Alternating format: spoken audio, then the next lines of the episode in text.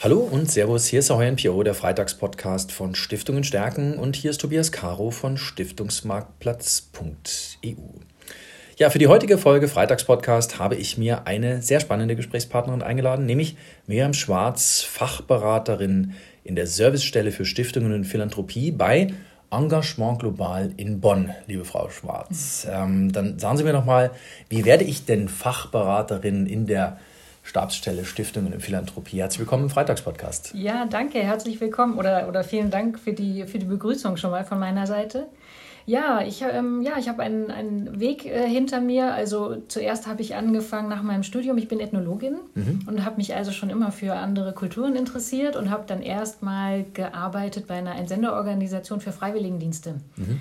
Und bin von diesem Schritt dann äh, zum Weltwärtsfreiwilligendienst gekommen, als mhm. der ähm, gegründet wurde und habe dann schon für das Weltwertsekretariat bei uns im Haus gearbeitet und bin dann von da aus gewechselt in die ja, Fachstelle für Beratung für entwicklungspolitisches Engagement, die Mitmachzentrale. Mhm. Und da ist jetzt der Schwerpunkt wirklich Stiftungen. Also wir beraten eben alle möglichen Träger, Vereine, Stiftungen, GGMBHs, mhm. ähm, Einzelpersonen, die sich in irgendeiner Form engagieren wollen und die Spezialgruppe der Stiftungen, ähm, das ist jetzt der Bereich, in dem ich aktuell mhm. arbeite. Das heißt, Sie haben auch wirklich schon ein bisschen was von der Welt gesehen. Sie sind schon ein bisschen äh, rumgekommen. Ähm, ist das das Spannende, dass Stiftungen natürlich auch sagen wir, in der Welt sehr stark engagiert sind und dass es auf der anderen Seite aber auch viele gibt, die sagen wir, Stiftungen unterstützen können, die auch für Stiftungen vielleicht als Partner fungieren können künftig. Das ist dieses Matchmaking, wie Sie es ja auch nennen. Genau, genau. Dass das künftig noch besser funktioniert? Ja, genau. Stiftungen haben unheimliches Potenzial. Es gibt ja viele Stiftungen, die selber operativ tätig sind aber auch solche, die eher fördernd tätig sind oder die auch beides machen. Und beide Gruppierungen von Stiftungen sind unheimlich interessant, denn Stiftungen können so viel bewirken und, und so viel unternehmen die Förderstiftungen, die selber vielleicht mit Geld unterstützen können, aber eben auch die Stiftungen, die, die selber mit Partnern in Asien, Afrika, Lateinamerika arbeiten, können unheimlich gute Projekte aufstellen und machen das wirklich ähm, ja, intensiv. Mhm. Und vor allem sind sie in der Regel sind es sehr motivierte Menschen, die in Stiftungen arbeiten. Genau, also ja. wenn man in der Welt unterwegs ist und sich mal so ein paar Stiftungsprojekte anschaut, Aha. also mit wie viel Feuer dort Probleme gelöst werden ja. vor Ort. Ähm, ich finde, das hat man, das, wenn man es nicht selber gesehen hat, dann weiß man das nicht so. Ähm, wenn wir jetzt darüber sprechen, dass sich zwei Seiten finden, also dass Stiftungen Partner finden, aber ja. dass auch potenzielle Partner Stiftungen finden, ähm, worüber reden wir da? Was mhm. ist da das Besondere? Wie finden die beiden zusammen? Ja, das Besondere ist zum Beispiel, wenn jemand, ein Stifter, eine Stifterin oder auch Philanthrop, Philanthropin, es muss auch nicht jemand sein, der so, äh, der schon eine Stiftung gegründet hat, es kann auch eine Einzelperson sein, ähm, der oder die dann sagt, ich möchte zum Beispiel ähm, mein Testament aufsetzen, die Zeit ähm, regeln nach meinem, meinem Ableben. Das haben wir schon häufiger mhm. mal gehabt, mhm. dass jemand gesagt hat, ich möchte das regeln mhm. und ich möchte gerne langfristig Projekte unterstützen ähm, und können Sie mir da helfen? Mhm. Und an der Stelle können wir gut einsetzen, weil mhm. wir eben die verschiedenen Träger kennen, die Vereine oder auch Stiftungen, die selber tätig sind. Mhm. Und ähm, ja, und da können wir vermitteln und können wirklich sagen, ähm, gucken Sie sich mal an, es gibt ganz viele Träger, die machen zum Beispiel ich weiß nicht, Bildungsprojekte mhm. in äh, Malawi und mhm. da können sie wirklich tätig werden und, und können sie da weiter unterstützen und mhm. diese vorhandenen Strukturen unterstützen.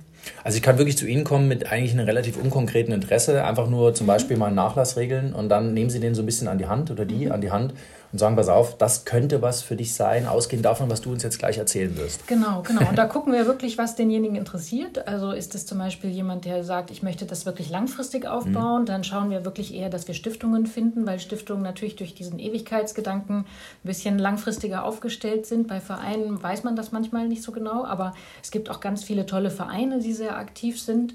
Wir schauen, soll das eher ein größerer Verein sein, der ähm, in der Verwaltung stark aufgestellt ist oder interessiert denjenigen lieber ein kleiner Verein, der dafür umso motivierter ist, weil das Einzelpersonen sind, die da mhm. ganz engagiert dahinter stehen. Das ist eine Geschmackssache, beides kann gut sein. Ja.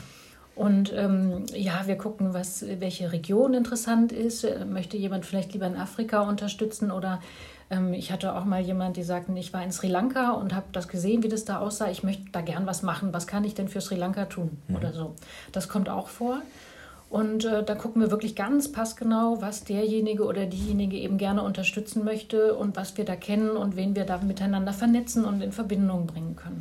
Hat die Größe der Stiftung was damit zu tun, wie derjenige, der was geben will, potenziell sich anfreundet mit ihren Ideen? Also es mhm. gibt ja sehr, sehr große Stiftungen, die mhm. international in Entwicklungshilfepolitik tätig sind. Es gibt auch viele kleinere. Genau, genau. Also ich würde sagen, das ist eine Geschmackssache. Ich mhm. könnte auch gar nicht sagen, nur die Großen sind gut oder mhm. nur die Kleinen sind gut gut, denn das ist wirklich ein Unterschied. Also die kleinen Stiftungen machen natürlich weniger Projekte, setzen weniger um, haben dafür aber oft sehr intensive persönliche Kontakte. Mhm. Na, oft ist das dann so, ich kenne jemanden und mit dem zusammen habe ich was aufgebaut und ähm, ich kann dem vertrauen, ich weiß, dass der mhm. das gut macht. Hat er teilweise beim Bodenbau noch selber mitgeholfen. Ne? Genau, ne? also. genau. Und dann fahren die auch häufiger hin und kennen ja. die Projekte auch. Das ist dann, je größer die Stiftung ist, desto weniger ist das möglich, jedes einzelne Projekt nun mhm. wirklich von der Pike auf zu kennen. Dann mhm. wird das, ähm, ja, dann wird das anders aufgesetzt. Dafür ist dann der ähm, ja, der Umsatz ist größer und die Projekte können breiter aufgestellt sein. Man kann vielleicht dann durch die ähm, durch die höhere Förderung auch mehr bewirken, das hat dann wieder andere Vorteile. Mhm. Ne? Also das ist wirklich im Grunde eine Geschmackssache. Mhm. Also die, Größen, die größeren Stiftungen, wenn wir mit denen sprechen, die erzählen uns immer, ja klar, man kann natürlich in einer größeren Stiftung, wie nennen die das, Hebelkräfte genau, äh, genau. in Gang setzen. Also man nimmt natürlich noch das Geld dazu. Mhm. Aber man kann am Ende des Tages am Schluss ein größeres Projekt stemmen, wo die kleineren Stiftungen wahrscheinlich sagen müssen, okay, das ist uns in der Größenordnung nicht möglich. Vielleicht genau. ist das auch so ein genau, Unterschied. Genau, ne? ja. Ähm, Sie haben uns ein Projekt mitgebracht, äh, nämlich ähm, oder das Angebot mit besten Empfehlungen. Genau. Da geht es ja auch wirklich darum, zwei Seiten zusammenzubringen. Mhm. Und ich finde den Ansatz sehr, sehr spannend, weil uns, mich persönlich holt das auch ein bisschen ab.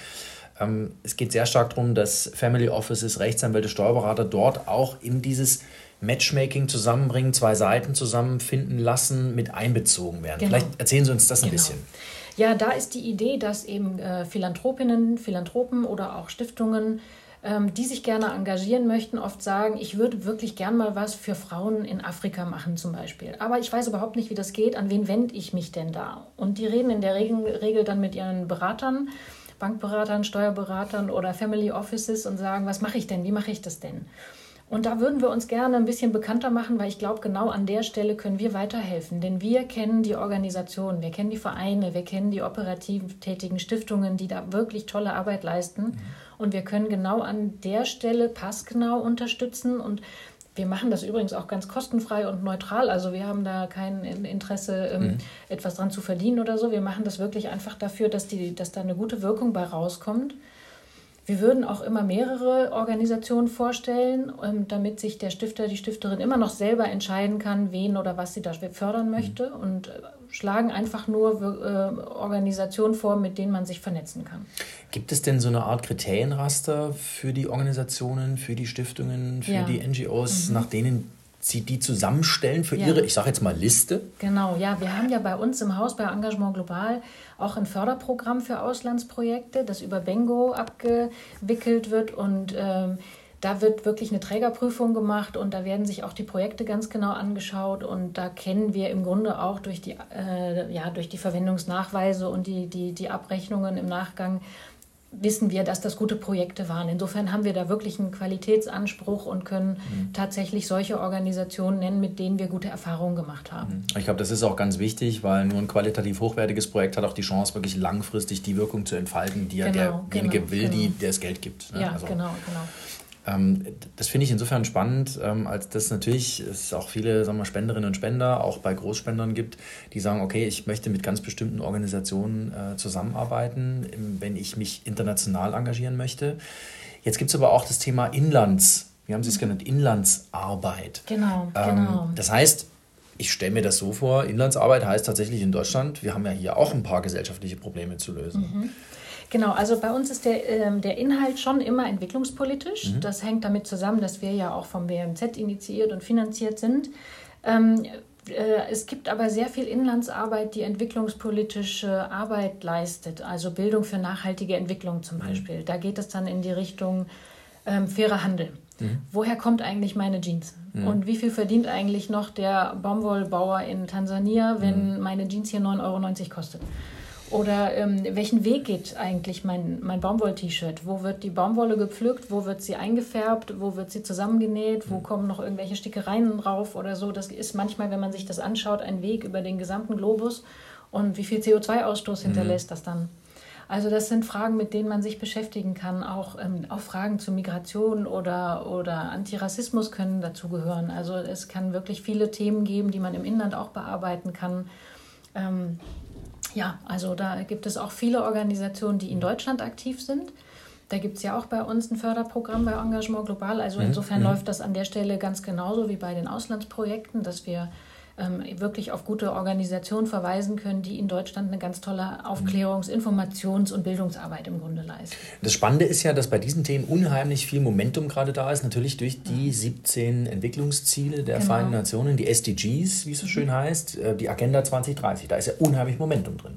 Genau, also die 17 Ziele geben im Grunde ja alles vor, ne? von äh, Armutsbekämpfung über äh, Geschlechtergerechtigkeit und äh, Leben an Land, Leben im Wasser. Mhm. Also da gibt es nun wirklich äh, viele Themen, zu denen man ja, zu denen man was tun kann, zu denen man arbeiten kann. Mhm. Und ähm, genau an der Stelle setzen wir an und möchten das dafür zu weiterem Engagement im Grunde animieren. Ja. Und das ist dann, muss ich mir so vorstellen, das ist dann auch gespiegelt. Ich habe dann letzten Endes eine Liste, eine Übersicht von Organisationen, die im Inland diese Arbeit leisten und dann knüpfe ich dort mein Engagement an.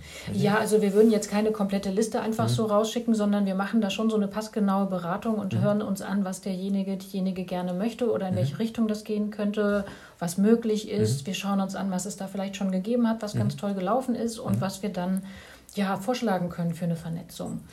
Gibt es eigentlich was, was Sie sehen, dass sich die Spender ein Stückchen verändern in ihren Anforderungen? Also, dass die selber, ich stelle es mir jetzt so vor, ja. die Spender werden anspruchsvoller. Ja, oder? ja. Sehen Sie das auch?